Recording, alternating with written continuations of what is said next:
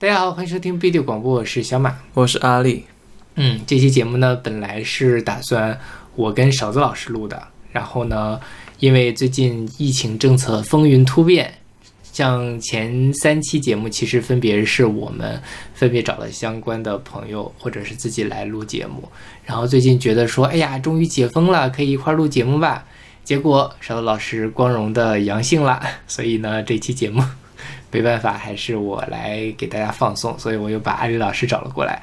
那因为准备的时间也比较仓促，所以我们这期节目就用一个比较新的形式来跟大家啊录。一会儿我再说一下这个形式是什么。呃，在开始节目之前，先来宣传一下我们各种收听平台。我们一个微信公众号叫做 BDFM，大家可以在上面找到乐评推送、音乐随机场，还有一期节目的歌单。在每个推送的后面都会有勺老师的个人微信号，可以通过那个加他的好友加入我们的听友群。我们还有一个网站叫做必定点 me，也就是必定的全拼点 me，大家可以在上面找到使用泛用型播客客户端订阅我们节目的方法。呃，然后这期节目呢，我跟阿里老师一块儿来聊一个主题，就是呃两千年左右的那些描绘大家对新世纪向往的一些歌曲。然后选这个题目呢，其实也是因为最近发生了很多事情，然后也让很多人回忆起那个呃过去的年代。然后现在再想想那个嗯过去的时候呢，就是大家在过去对于未来的憧憬，肯定会有各种不一样的想法，肯定会百感交集。所以我和艾丽老师一块选了九首，就是描绘大家迁徙情节的华语歌曲。呃，然后安利老师，其实你对千禧年还有什么回回忆吗？其实，在两千年的时候，我那时候才五六岁、四五岁吧。嗯，如果你真的要讲我对那个时候有什么回忆，我就记得那个时候的 MV 里面，大家好像都穿着银色的衣服，或者是那种亮晶晶的那种片。然后呢我想了想，这个银色的衣服。但但我现在在讲这个银色的衣服的时候，我第一个想到的是孙悦的那一首《那快乐指南》。那快乐指南，对，就反正就是那种感觉，就都是 bling bling 的那种科技感。是，然后可能女生有很多是留着那一种直发，就那种特别直子烫，对，就类似那一种，对，那种那种头发，嗯，大概就是这样的。所以你的两千年就是孙悦。他，我觉得这当时的确经常能听到他，对，那确实是对。然后我们就是给大家放送歌，一会儿我们会详细的来聊大家在两千年的一些呃想法，或者说我们现在在怎么回去看这个两千年。然后今天用了一个比较新的形式，就是我们先给大家放歌，然后因为我们俩也没有什么准备嘛，所以就是我们也在这个过程中呢听一下这首歌，完整的听一遍。听完歌之后，我们再即兴的跟大家来聊一聊我们对这首歌的感受，所以是一个纯闲聊的节目。哎，听起来真的好 投机取巧。没办法嘛，真是大家都阳性了。这样，本来我都想说要不要，就是邵老师都说这期要不就跳票就算了，因为很有可能等他刚好了，我也说不定也阳了。然后呢？我们接下来还要面对着非常繁重的二零二二年的马上音乐榜的工作，所以心想跳票两期也可以。但是说实话，这个节目其实我策划很久了。我们台是二零一五年三月开播的，然后我二零一五年的七月份就在我的印象笔记里记下了“我去两千年”这个题目。所以七年过去了，终于有机会来录这期节目，所以机会难得，还是录一下吧。OK，那我们先来听今天的第一首歌。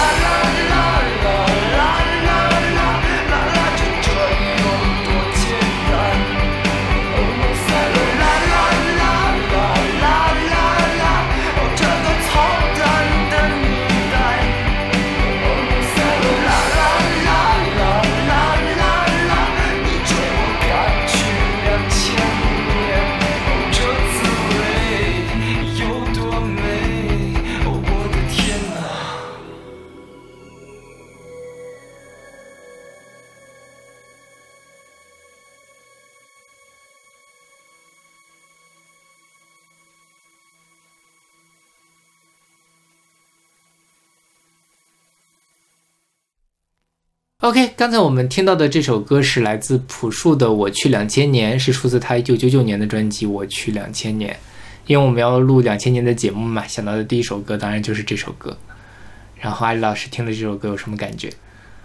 说个实话，这张专辑这么出名，嗯但我就他同名单曲，我却从来没听过。，OK，啊、这是我第一次听。哦，这样吗？对啊，这张专辑可能大家最熟悉的是《白桦林》，然后那些花儿那些花是这张的吗是这张的，？OK，然后还有 New Boy，New 那 Boy 那些花儿听起来是不是很 很南方人？那些花儿但其实这首歌一般情况下大家都会读那些花儿哦，啊、就是像我也会说是那些花儿，那些花蛾那些花儿。你就有点可疑了。，OK，对，就是确实这这张专辑当然很出名，但是这首歌其实没有那么出名。我之前也没有那么认真的反复聆听这首歌，我觉得还是挺挺意外的。就像刚才在呃前面听歌的时候，我们俩就在聊说这首歌其实一开始它的那个底噪就很大，一导致以为是我们的设备出了问题。因为今天也是临时的录节目，然后设备也是不太熟悉的设备，所以就觉得是不是我们那个呃有一个白噪音在里面，但后面发现这是张亚东故意把它做进去的，而且这是朴树早年间为数不多的有比较明确的这个电子的味道和摇滚味道很重的一首歌。就是后面其实大家更熟悉的是他那些抒情的歌曲了，像这种其实不是特别多。再玩的，再再玩他那个电子就已经是他后来去搞猎户星座的时候那些呃 New Wave 的一些东西了。然后这首歌还有一个特点就是动态特别的大，所以一开始我们俩把音量都调到很大，结果到后面就把耳朵给炸掉了。所以大家刚才听的时候可能也有同样的感觉。嗯我觉得这首歌对我来讲最 Y2K 的地方在，就是就是那个年代就特别大家很喜欢去尝试把摇滚和电子乐结合在一起，嗯就是而且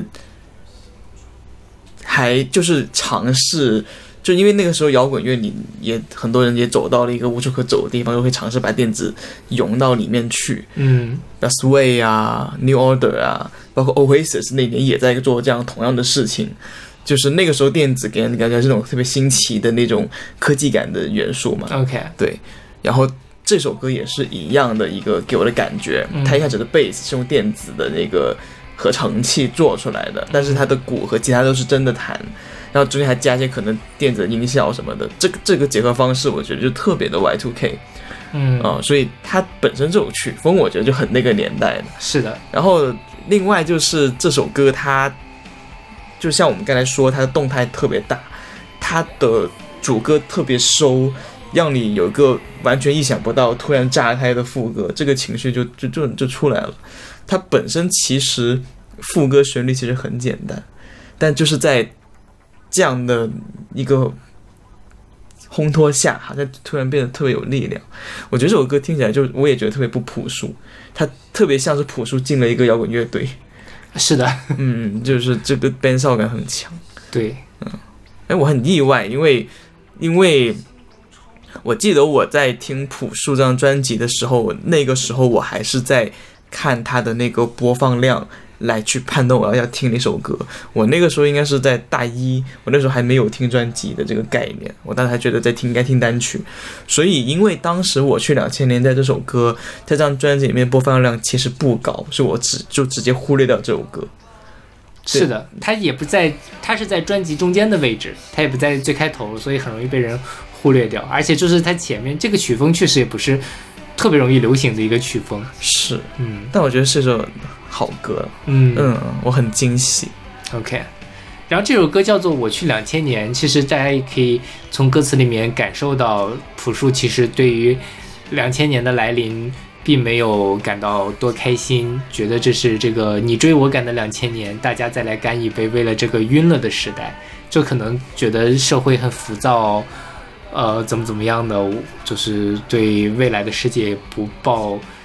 多大的憧憬，然后最后就说哦，这这时代这个这滋味有多美，然后这时代多操蛋，这样的一个很 也我觉得也是蛮摇滚的一个精神内核了。到后面其实我们还会再放到另外一首歌，就是比这就是一首朋克歌曲，可能更明确的呃反映了这个主题。OK，那我们接下来呃接着来听下一首歌。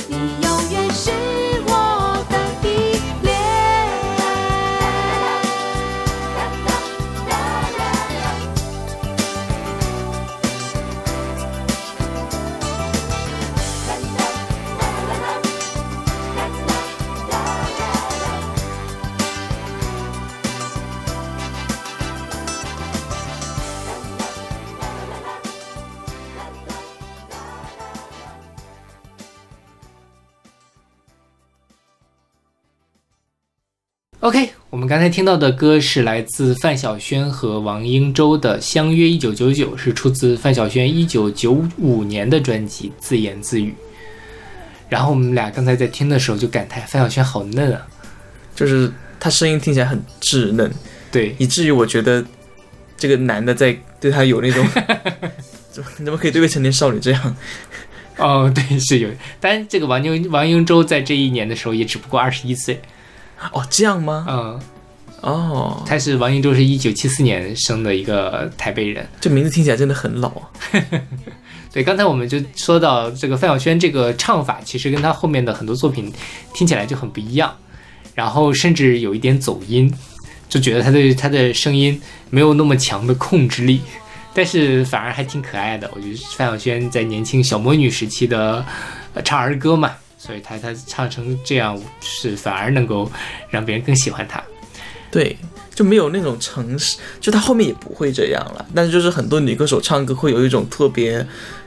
的那种成熟的那种过于成熟的唱法，然后再听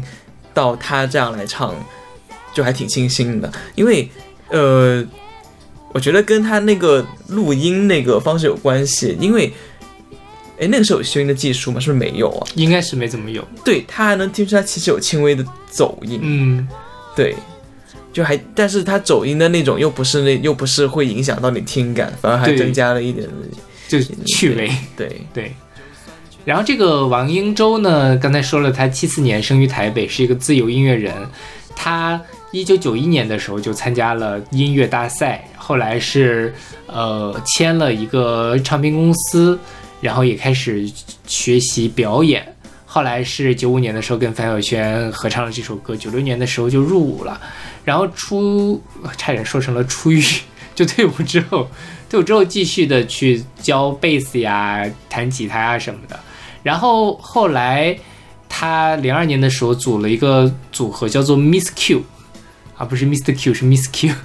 然后但不知道我我并不知道这是一个什么样的一个组合，然后录了专辑，后来他还出演过孙燕姿《懂事》的 M MV 和蔡健雅《夜盲症》的 MV，当时还叫 MTV，也是个很有时代感的一个名字。对，刚才跟安利老师聊到这首歌，就说这首歌有九十年代初的感觉。因为就跟上一个那个对比很明显，就是上一个就是那种时尚的那种感觉，这首就有很明显的就是年代流行的那种 urban 的味道，嗯它时不时闪现那种 funk 的吉他呀，啊这种，还有他那些，就是他他想给你制造一种律动的感觉，嗯，对，就就还就听的就是九十年代的歌了。是的，就没有那种新气象的那种感觉，嗯，但他他的名字叫《相遇一九九九》，对，所以他九五年的歌嘛。对，对他这首歌其实讲的也很简单，就说我们在九五年的时候，想象我们在一九九九年的最后一天，我们是不是还在一起呢？就是这样的一个，如果我们当时还在一起的话，我们要穿什么样的衣服？我们要戴什么样的耳环？站在我们初恋的地点去再再相遇，或者一直在一起这样的一个概念，这还挺，因为最近刚刚看了那个日剧《初恋》，嗯，所以我觉得带入到那样一个情景里面，好像这歌也挺成立的。就是像初恋，它其实讲的也是九十年代末，男女主角开始谈恋爱的故事嘛。但是它一直讲到了二零二三年，但是它九十年代末他们初恋的那段时间特别的动人，每个人都非常的简单真诚，然后为了爱可以不顾一切，感觉那就是一个可以相信爱情的年代。所以这首歌，我觉得看了那个剧之后，我会更喜欢这首歌。嗯好吧，你没有这样的感觉吗？我还好，这种主题感觉还挺挺常见的是吗？对，但就是很特别的。我觉得，可能跟范晓萱的走音有关系，就是她的走音让她显得更真诚，嗯，让我觉得哈，真的就是有一个未成年少女在痴痴的相信着一段美好的爱情。虽然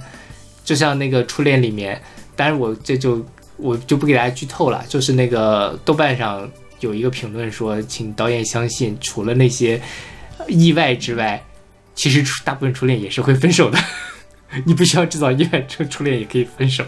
我我唯一想到就是就是范晓萱到一九九九的时候已经大红大紫了，嗯，但完音之后就不见了，是那就是没法相约了，对 对，地位不对等了。是，这也是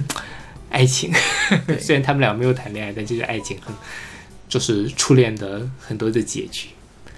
OK，那我们这首歌就先聊到这儿，我们接着来听下一首歌。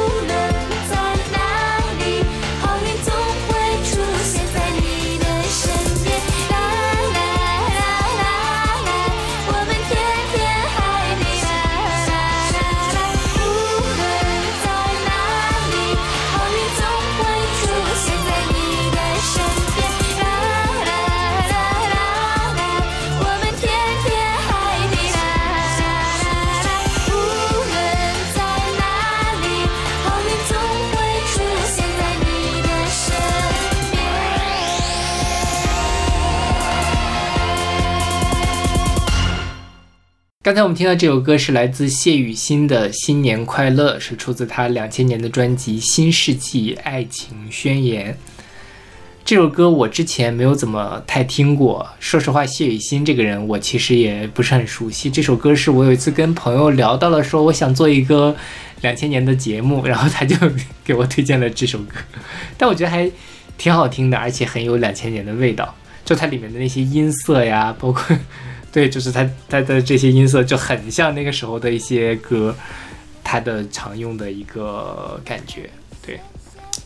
然后谢雨欣这个人呢，实际上如果大家不是很熟悉的话，呃，老一点的听众可能会听过他有首歌叫做《谁》，这首歌是电视剧《将爱情进行到底》里面的一个插曲。谢雨欣本身也在《将爱情》在这个电视剧里面演了一个角色，也是因为这个角色一炮而红。嗯，当然如果大家没有听过这首歌呢，可能也听过另一首歌叫做《老公老公我爱你》。这是他谢雨欣零六年的作品。那这首歌是火风写的，是火风最早出了一个“老婆老婆我爱你，阿弥陀佛保佑你，愿你有一个好身体”怎么怎么样的。然后，呃，谢雨欣把这首歌拿过来改成了“老公老公我爱你”，然后又出了一版。对，谢雨欣其实有很多呃八卦啦，但这个其实我们就呃不聊了。他早年间实际上是在嗯、呃学黄梅戏的。八七年就进入了黄梅戏学校，后来的时候就是慢慢的进入到了演艺圈儿，然后拥有了一定的知名度。但是感觉，我觉得他声音条件还蛮好的，但是后来发展其实确实因为各种八卦的事情吧，发展的不是特别的顺利，就你听可能也没有什么好资源。听他从这首歌，必跑到老公老公我爱你，就知道他经历，经历了什么。或者说华语乐坛经历了什么？就好像看着王蓉从那个我不是黄黄勇到后面的那个什么 Google Day，对对对，就是这种滑坡，是的，就是看着一个本身天资不错的一个女歌手，后面变成这个样子。是。然后这首歌其实它还有点意思，就是它前面听起来就是一个有一点点舞曲曲风的一个呃 Y2K 风格的拜年歌，但是呢，他后面又突然来了两嗓子，在模仿王菲的那个啦啦啦的那种感觉，就觉得 还挺妙的。因为听到后半截的时候，你就觉得说这首歌可能不会有太大变化了，结果突然间他就拉了那么两嗓，就还挺眼前一亮一亮的。对，是，就是就是就很王菲嘛，是的而，且还我觉得挺搭的，是也是很好的一个在出结尾出现的一个一个唱法，是挺好的，挺亮眼。然后我觉得这首歌特别听起来有种，的确是有一种，它不是那种喜庆的感觉，它嗯给人一种。我心里啊，就是嗯。北方下雪嗯。的过年，大家戴的那种女生戴的那种啊。毛绒帽、对，手套，嗯，嗯、那种那种那种感觉。对是，因为以以往我们听到的那种新年快乐都是什么恭喜你发财，然后那种鞭炮响起来，嗯。还有那种各种二胡啊什么的就响起来，但但这个是那种很温馨的，是。很很很听着很很暖和的那种感觉，对，让人想会想要去怎么说呢？就听着你对过年有期望，对，或者说我们对两千年有期望，因为他在这里面写的是。忙忙碌碌的你我他，我们可以歇歇了。千玺的浪漫终于盼到，我真幸运。两千年你好吗？就他觉得千玺是浪漫的，嗯我其实不太能想象这件事情，因为二零零零年的时候我才八岁，但是我后来看到一些，比如说当年整个全球范围内都有非常大规模的迎接千禧的到来的这个庆祝活动。那在国内呢，其实是修建了中华世纪坛。然后在中华世纪坛的时候，国家领导人还跟大家一起在上面倒数，然后发表讲话什么的。你现在觉得这件事儿听起来有点奇怪，因为你说我为了国庆也好，我为了比如说申奥成功也好，我们就在一块儿去庆祝一下，好像挺合理。但就是过年嘛，那在庆祝什么呢？就是，但好像就是那个时候觉得，哎，新世纪到来了，我们可以，我们的生活也会有呃变化，会变得越来越好，就有这样的一个期待。所以我觉得这首歌其实，这首歌不是一个不是一个那个呃爱情的歌曲，它就是一个拜年歌嘛。说亲爱的爸爸妈妈，亲爱的兄弟姐妹，我们觉得我们来到了更美好的新世纪，我们可以在这个更美好的新世纪里面，就是天天 happy，心想事成，好运总会出现在你的身边。就是现在想想还挺感慨的，我不知道大家现在还对未来有没有这么的 憧憬。就是呃，我一五年的时候就开始想做这个系列嘛。我当时觉得可能，嗯，就有一点点怀念二零零零年前后那个时候，我们觉得日子一天一天变好的那种感觉。但是没有想到，七年过去了，我们又经历了这么多乱七八糟的事情，然后。呃，这个时候就对现在在听这种两千年左右的歌曲就更特别的感觉。你这么说也是，就我感觉的确是很久没有听到一首新歌是这种氛围的，嗯，这种充满希望的、温暖的歌。是，嗯，对，就觉得啊，听了这首歌，我自己心情都会变好。我真的觉得明天会比今天好。啊，希望大家明天更比今天好了啊。OK，那我们这首歌就聊到这儿，我们来听下一首歌。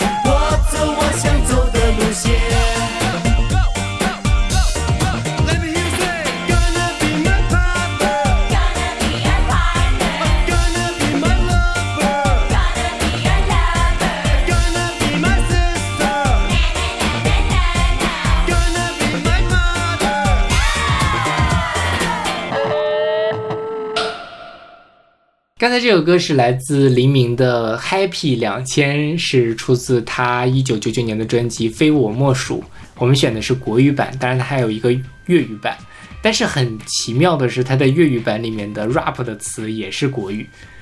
就是为数不多的，就是让我想到另外一首歌，就是 Twins 唱的粤语版的《老鼠爱大米》的副歌也是用国语唱的，就是非常的莫名其妙。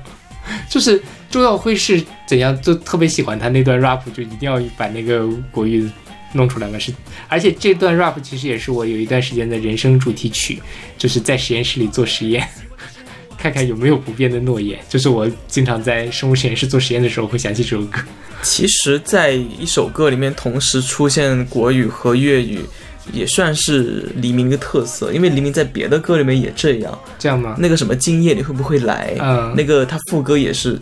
无论是粤语版还是国语版，一样是国语唱。黎明是不是？我记得他是北京人，他是北，京人，啊所以他可能就是在学得自己国语挺好的。但你也觉得很奇怪，你听他普通话，你不觉得很有点奇怪吗？你不会觉得他还是有一股港台味吗？那有一点点了，但是嗯比什么陈慧琳呐、郑秀文呐、刘德华呀、还是好太多了，对吧？对，比张学友也要好。那肯定啊。是。然后这首歌是我我还蛮喜欢这首歌，就我觉得它有非常典型的两千年的那个味道，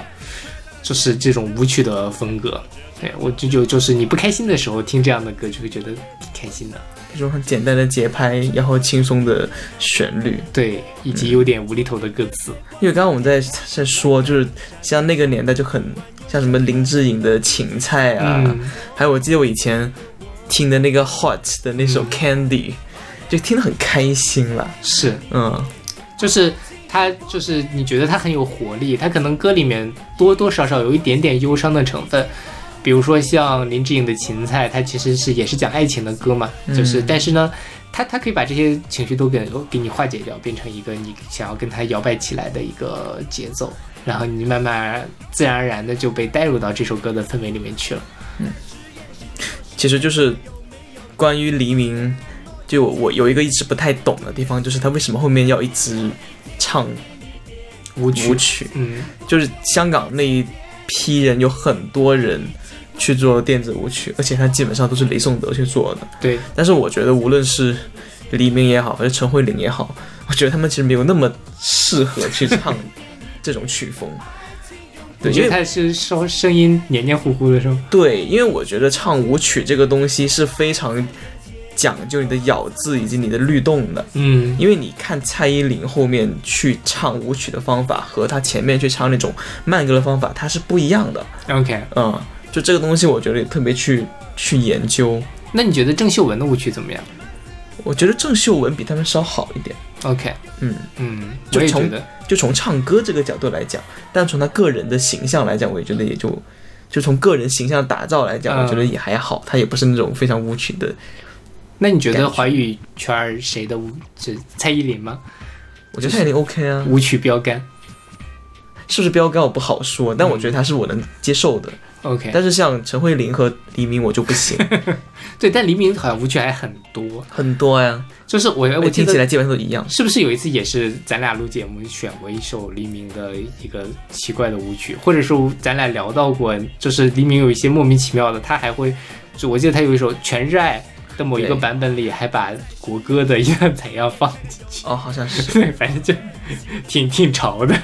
挺敢做的。然后黎明这首歌还上了两千年的春晚，我看了一下他的呃这个视频，当然就是反正唱的就是完全放的伴奏了啊，就丝丝毫不差。但黎明确实还挺帅的，在舞台上跳舞啊，然后还有很多伴这个伴舞的那个，但伴舞也比较简陋。但是我觉得那个时候的春晚的色调还挺好，它不是现在这种特别高的饱和度、大红大绿的，就是一片红的那个感觉。它其实就是它更有点像红白歌会，大家上来唱唱歌的那样的一个感觉，就是能够让你比较好的欣赏到音乐。那个时候虽然说技术或者是什么资金什么的舞台没有那么豪华，但我觉得那个时候的春晚在大家看来是新潮的。是，对，现在就是呃原地踏步的土，就是用一些非常高科技的手段给你营造出一种土味的感觉。OK，那我们来听啊，我们就先这首歌聊到这儿，我们来听下一首歌。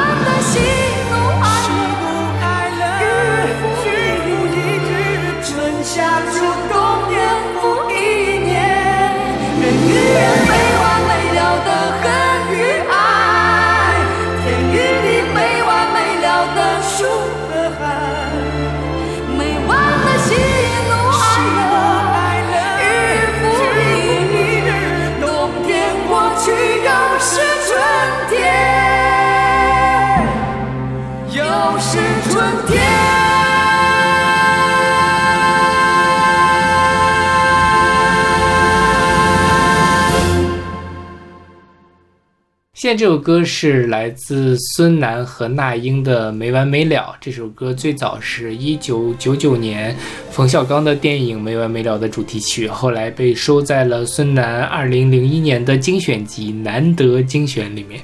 就是像孙楠这种人，他当然很出名，但是说实话，他的录音室的专辑并不多。就是他有一点像早一辈的刘欢呐、甚至毛阿敏什么的，就是不是以专辑为驱动来做音乐的，而是通过比如说晚会或者那个影视剧来来发歌的。当然不影响他们在歌坛里面的崇高的地位了。好像现在很大部分艺人都这样。啊，这风水轮转又转回去了，是吧？对，确实是。然后这首歌它其实跟新世纪的感觉也很明确了，因为这首这这这个电影本身就是九九年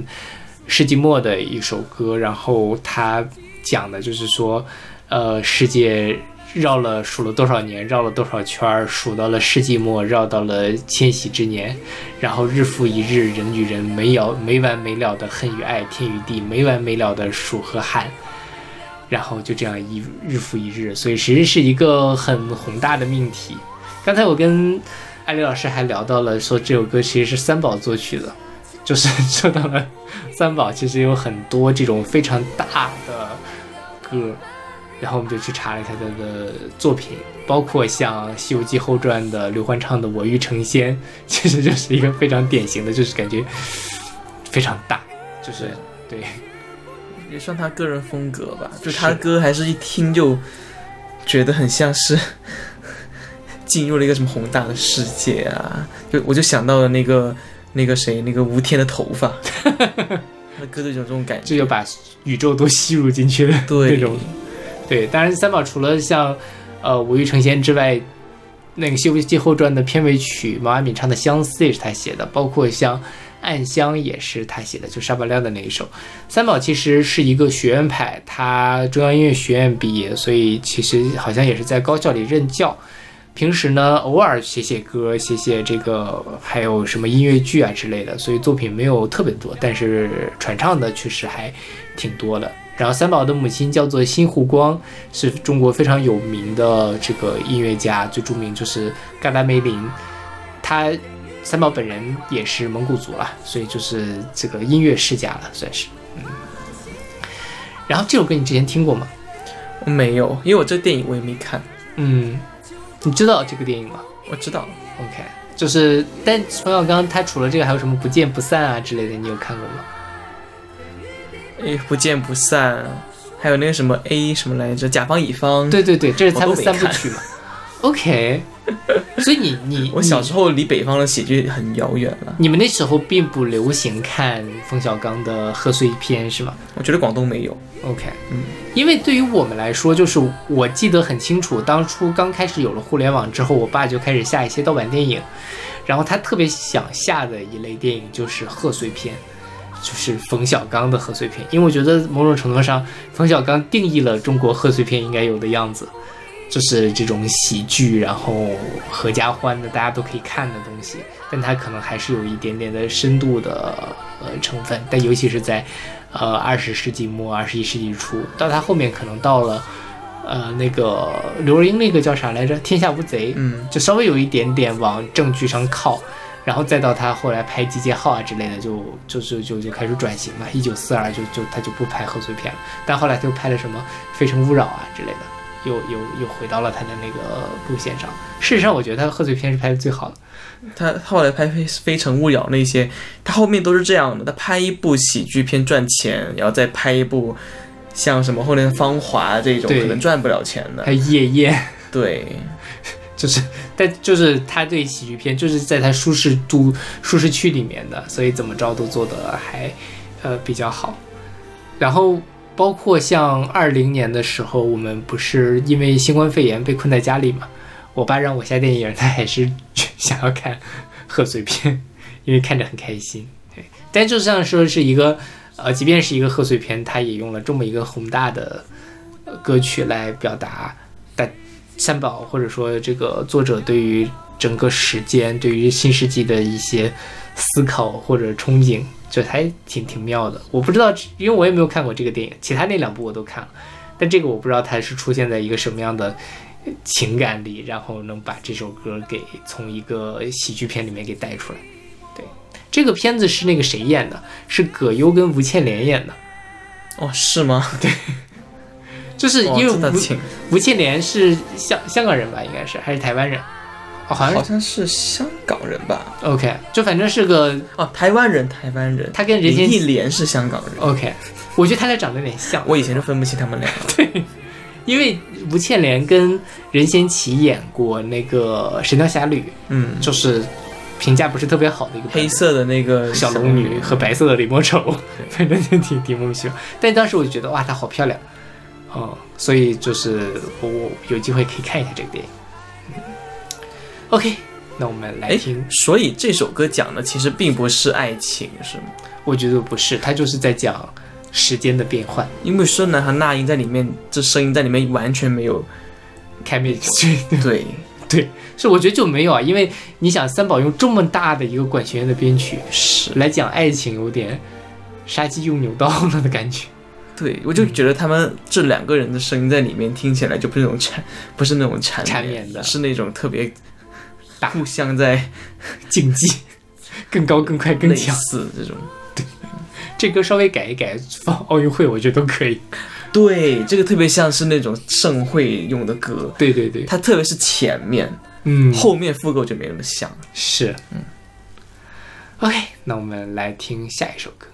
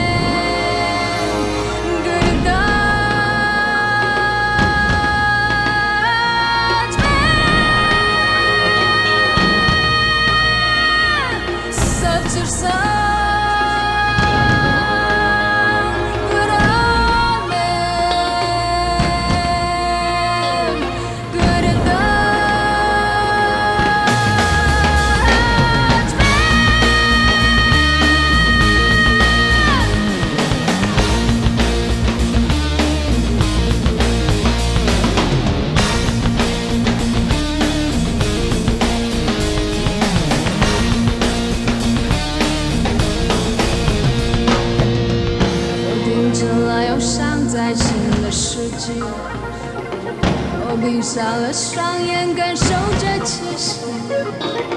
我在寻找一粒寒冬的奇迹。只有挺起胸膛面对世界。我停止了彷徨在新的世纪。我张开了双手，拥抱着世界。我在寻找坚强，真正的美丽。只有昂起头来面对一切。我在梦中停止哭泣，我在阳光下找回自己。我的双腿在坚强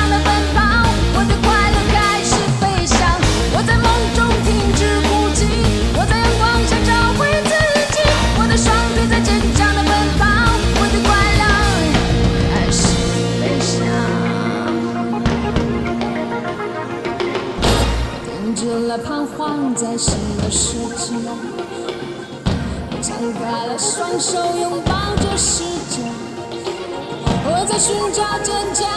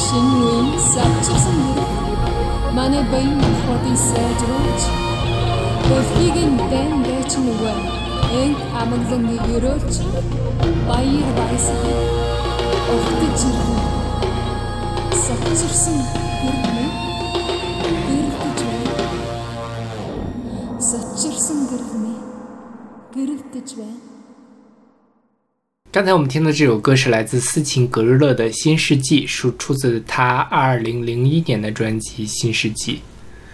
所以，安利老师之前听斯琴格日乐的歌听得多吗？我其实就听过一首那个山歌好比春江水，是吧？对对 OK。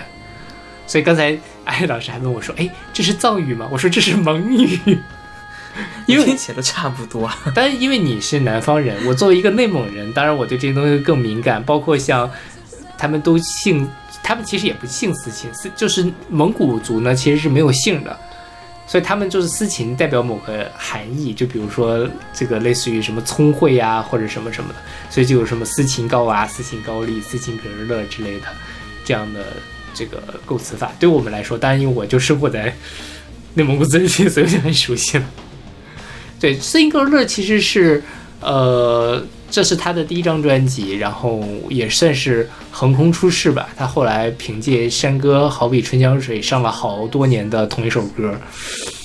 然后呃。那个时候，我觉得也比较在主流的音乐圈里，也还是比较少见这种很高亢明亮的、有比较明确摇滚特质的流行歌手。因为其实之前包括像刚才我们俩提到了有指南针乐队啊这种女主唱的，呃摇滚乐，但是他好像还没有上电视。但是斯琴格勒至少我觉得当时很多全国人民都听过他的歌。我觉得是真的是，我不知道是我自己主观的感觉还是怎么样，就是就是像我刚才说的嘛，就是零零年这个真的是一个很奇妙的节点。我觉得好像很多东西你你穿过了零零年，突然就变得 fresh、新鲜、时尚，就好像我我我就经常觉得电视剧或电影里，你到了可能九六年还是都很模糊的，但你一穿过了千年，突然变得清晰了这个世界，就真的觉得好像一到了两千年以后。就所有东西变得那种新鲜起来，音乐也是一样，就好像这种摇滚的这种女生，你在九十年代、九五、九六年的时候，指南针啊、嗯。这些，听起来是特别的怀旧金曲的，但是一下到了这首歌，你就觉得就完全不一样的空气，对，就就很奇妙的一个感觉，就还是我觉得就只能找到这种时尚感去形容。是，对，就编曲突然变得花俏了，像用就很多东西，你像这首歌听起来，它虽然用的都是传统的乐器，但是你给人的感觉是先锋的，是的的，气质是先锋的。对，嗯，就这个里面其实反映出来，当然就是时代是很重要的因素了，就是大家接触到更多的东西，思路也更开阔了。另外一方面，我觉得也要看，就是斯琴格日乐跟臧天朔都是非常有才华的人。对，像这首歌作词作曲都是斯琴格勒，这张专辑制作都是臧天朔做的。像这张这首歌里面就会有呃马头琴的元素，当然因为斯琴格勒本来就是蒙古族嘛，所以马头琴、蒙语的吟唱这都非常的合理。然后他转下来的第二首《春山歌好比春江水》里面，呃，那天我给艾丽老师听了一下，就是艾丽老师觉得很意外，没有想到前面会有一个爵士大乐队的一个。对，东西出现，就之前好像没有听到，就没有太注意到那儿，都是在他后面那个非常高亢明亮的斯琴格勒的那个演演绎，但其实他编曲编得很花，我一开始只是，我一开始其实也只是基本上在同一首歌上听到这首歌，我就觉得这个哦，这是一个民歌新唱。对，但是后来有一天在朋友家，我们又播了一下这首歌，然后发现它的开场是一个爵士乐的开场，对，然后突然就进入到了那个摇滚乐嗯唱民歌的那个范畴，然后这个爵士的片段中间会突然出现个一两次，就觉得很很有才华。是，而且就是它搭在一块儿很好听，对，你怎么会想到把这个东西放到这儿这首歌来的？对，因为你你不会，你《山歌好比春江水》这首歌你不会联想到爵士乐，是的，就是后面的，其实我们我们台的第二期节目就是。呃，也不是第二期，就反正很早的时候就做过这种红歌翻唱，第一期就红歌翻唱，就有很多把传统的音乐改成那个什么。当然有一些人的思路，像常石磊那样就改的面面目全非的，那是一种方法。或者像莫文蔚在出《回味》那张专辑里面，其实他是想要去往民族音乐上靠，所以有很多什么打起手鼓唱起歌啊之类，是有很多民族的原声乐器在。但是像呃，山歌好比春江水这样又有很洋气的东西，但是它你又能很明确的知道它还是一首民歌，民歌新唱又有摇滚元素，这种气质的东西确实还挺少见。而且我觉得他爵士乐加那个东西，因为它是那种出现了然后就消失了，嗯。它不会在后面的没有出现他的片段里面展现出一点东西，嗯，它就在这个时间段十秒钟出现这个片段，还会消失，然后再出现一个十秒，就是听起来是特别的割裂，但是你又觉得给这首歌好像突然增加了一个特别亮的一个亮片一样的一个一个东西，是的，是嗯，的，就很耀眼，对我，很喜欢那个那个东西。是，大家感兴趣可以回去重新听一下那首歌。然后像这首歌，它叫《新世纪》，这张专辑叫《新世新世纪》，其实也其实也是在讲对新世纪的憧憬，就是我停止了忧伤，在新的世纪，我闭上了眼睛，感受着奇迹，感受着气息，我我在寻找屹立寒冬的奇迹，我只有挺起胸膛面对世界。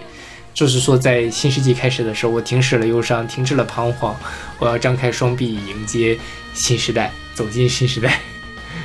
就是还挺，其实跟我们刚才讲的谢雨欣那首歌有点像，只不过谢雨欣是一个甜美的女女生，然后这个是一个比较刚，就是就是那个有力量的一个女生在，但讲的是同样的事情，就是我们去迎接新的时代、新的世界的到来。当然了，我觉得其实跟谢雨欣的也有点相似，就是斯琴格勒在演艺生涯的挺长一段时间也是受到了很多八卦的困扰，所以导致他后面发展其实不是很顺利。但他这几年其实还一直在坚持出新歌，然后去做，呃，就是这各地的民歌的翻唱啊之类的。但他现在其实会比较想要去用原原始的 original 的那样的一个编曲，但是他也会有很多小心思在里面，但不像像个好比《春江水》那样冲突的那么大了，就是改动的范幅度那么大。但这也二十年过去了，思路也确实，心态也不一样了。然后听这首歌，我就觉得说，其实后后面的一些蒙古元素的呃乐队，比如说像哈雅，它其实也受到了，或者也未必是受到了斯琴格尔的影响，就他们这个东西是一脉相承下来的，就它的有一些很明确的，就是非常漂亮的和声，其实在哈雅的很多作品里面都会出现，它就给你一下子营造出了一个特别大的空间，就像你在草原上驰骋一样。对不过其实啊，就是你说这首歌它真的有，你说了哈雅，但哈雅嗯其实我觉得它更更接近蒙古一点。是，这首歌里面马头琴，我觉得只是拿来给它增加点色彩。嗯那这首歌其实本身我觉得跟蒙古关系不太大关。系不大，对，那个有评论区说他的这个吉他还特别像范海伦呢。就是硬摇滚嘛。OK，嗯，但我觉得还好啦。嗯，这其他 riff 是很好，riff 是很好听的，是很好听的。是的。嗯，OK，那我们来听下一首歌。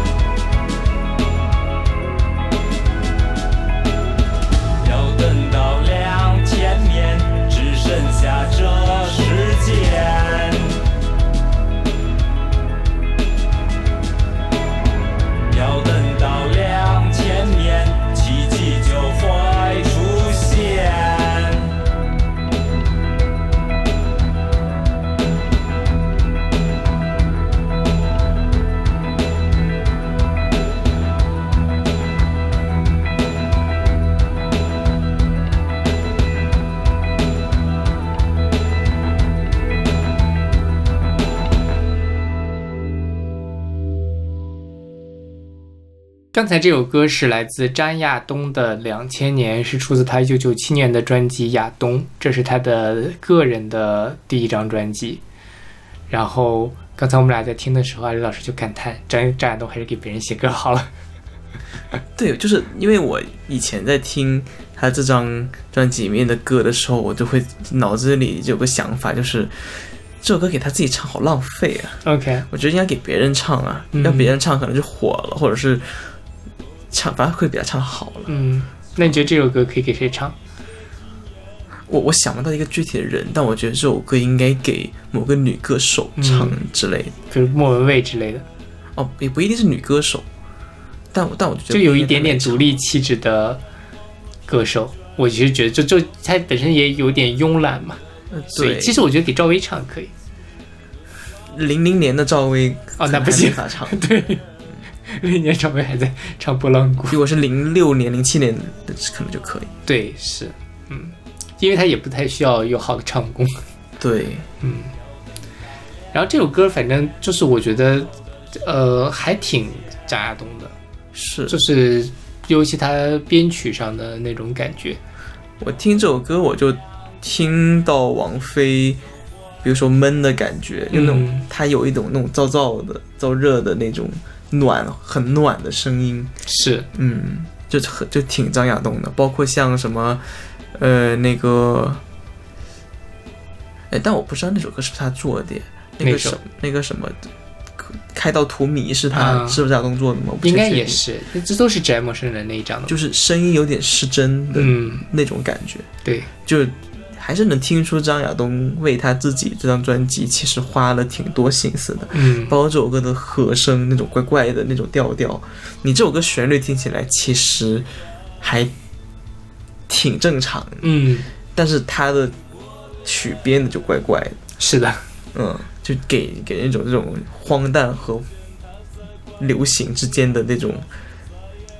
就是一交集对对对，就是一种混很混合的感觉。然后这个张专辑好像是说张亚东跟公司，呃，二十天就把歌交出来了，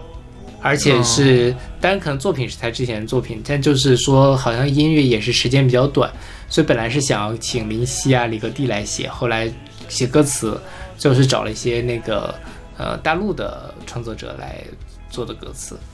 但我觉得这首歌其实也挺挺挺有意思的，就是他他是在一九九七年的时候写两千年嘛，就是说这个两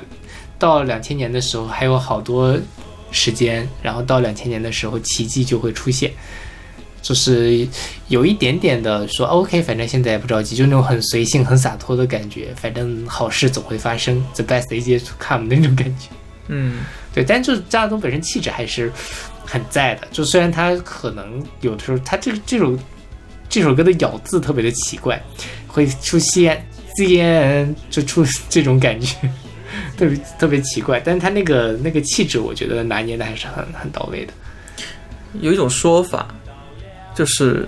就如果你的唱歌嗯本身呃不是特别好的话，那如果你的咬字或者你在别的地方能做的更突出一点，那其实也可以让让这首别人记住歌对记住。嗯。但我不是说他是这么想的，但我你刚才讲的时候，我想到这个，，OK，呃，有人就是小 S 嗯。后他当年出的那一张，呃，什么 Blue 的那一张 EP，、嗯。我觉得他就是这样，就是他唱功其实还是还是很差，嗯，但他咬字很夸张，那还是让人很印象深刻，就就会遮会掩盖掉他唱，会让人忘记他唱功不好这件事情。OK，但这在咬字上做到极致的就是白安了，只是那个不是副，就是做过火了。嗯，然后白安今年出了一张新专辑，就是他基本上克服掉了他的咬字的问题，然后就变成了非常平庸的一张专辑，嗯就是让人记不住了。至少当年他那个还是什么是怎么让我花一字记，多少还有一点点印象。但白安创作能力，早年间他的歌是真的好听，所以虽然他咬字有点奇怪，但是大家还是很喜欢听他的歌的。对 OK，那我们接着来听下一首歌。Mm-hmm.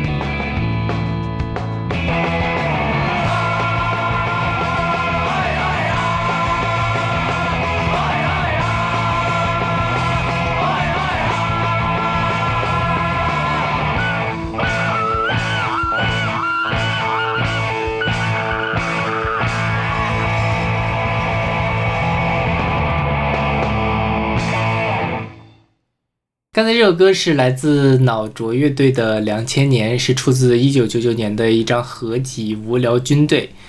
这张专辑非常的著名，在我觉得在中国的朋克音乐史上是有一个是值得留留一笔的。它是四支乐队、六九乐队、反光镜乐队、脑浊乐队和 Ajax 乐队的一个合集，四十首歌。但因为朋克的每首歌都很短，所以其实整张专辑的长度也没有那么的长。像这首歌就只有两分零一秒，因为朋克乐队的歌其实都普遍很短，嗯，那你超过了四分钟，那就算很长的了。而且就是像朋克一般旋律都比较简单吧，对吧？嗯就是它本身像它在两分钟里面就已经重复了四次了，你要把它拉到四分钟，那就跟念经一样，肯定是听不下去了。像这种短小精悍，反而会让别人更能感受到朋克的力量感。嗯，然后这首歌基本上就把我们刚才提到了那些对所有对两 新世纪的这个期待都给打碎了。他用了一个非常朋克的态度去讲说，不在乎什么两千年，只在乎是否有改变；什么两千年只是时间的记忆点，什么两千年不过人类的欺骗。嗯，就是两千年和一九九九年会有什么区别呢？其实也未必会有什么样的区别。对，我觉得这个还挺就挺朋克，或或就也不是就如果我在那个年代嗯，是个十几岁或者二十岁出头的小孩子的话，我可能会这么想，就我觉得大家都就是在跟风，嗯两千年又怎么样？嗯两千年到两千年，现在就变得更好嘛？人类都是很、很、很、嗯很虚伪的，就就给他造梦，大家就是大家都不太，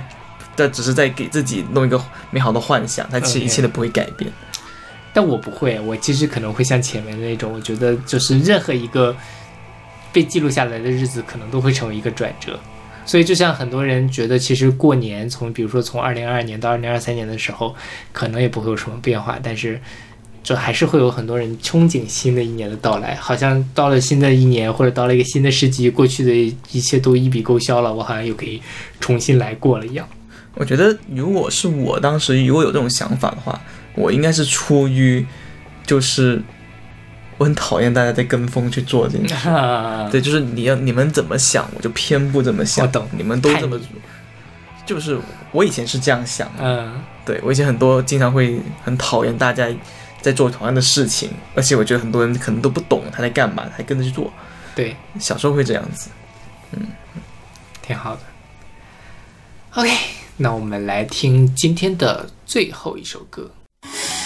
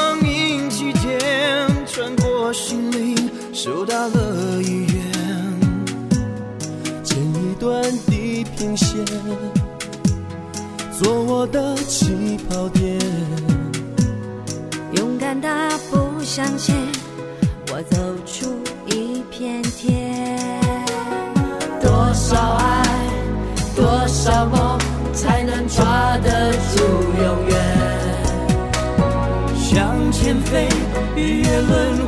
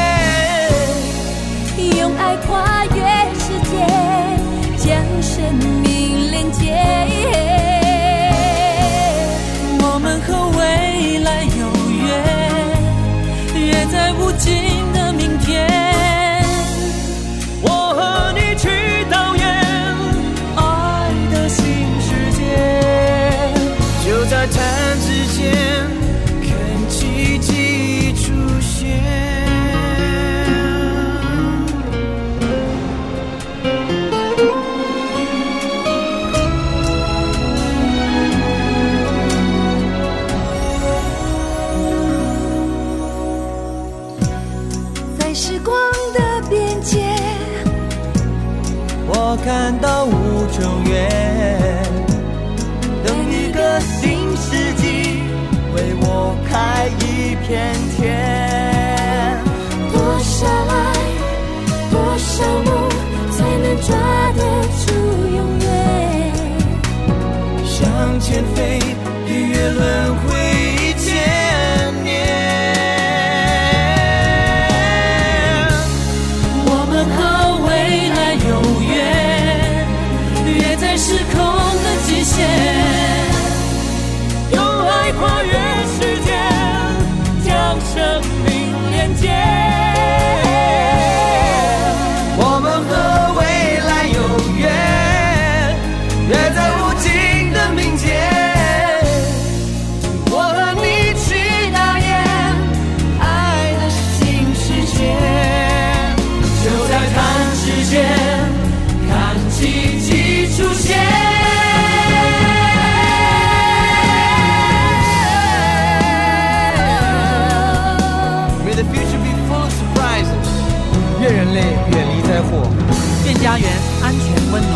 the world